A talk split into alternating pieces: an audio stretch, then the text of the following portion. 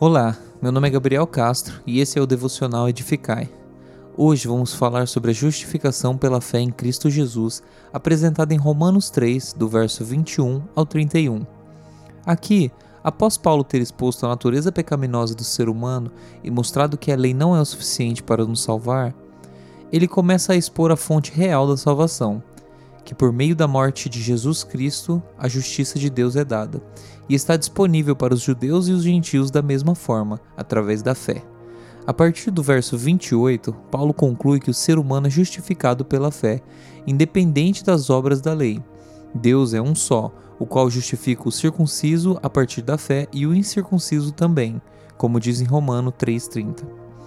Entendemos que, por mais que insistimos em fazer as coisas em nossa força ou buscar alcançar salvação através de serviço, ela só vem por meio da fé. E isso não diz que as obras são desnecessárias, mas, uma vez que temos fé, as obras se tornam fruto, uma consequência. Deus é a fonte da nossa justificação. A salvação trata-se de algo exclusivo de Deus, não tendo participação do homem em sua concepção. A graça que nos justifica não é barata. Muitas vezes não nos lembramos do custo da salvação que nos foi dada de graça.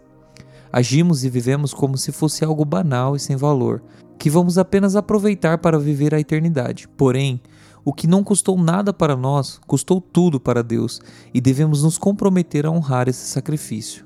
A graça que nos justifica não pode ser merecida nem conquistada. Sem Deus, estamos fadados à destruição.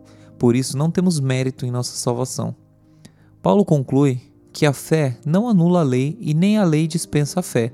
A função da lei é expor e condenar o pecador, até que Cristo liberte através da fé.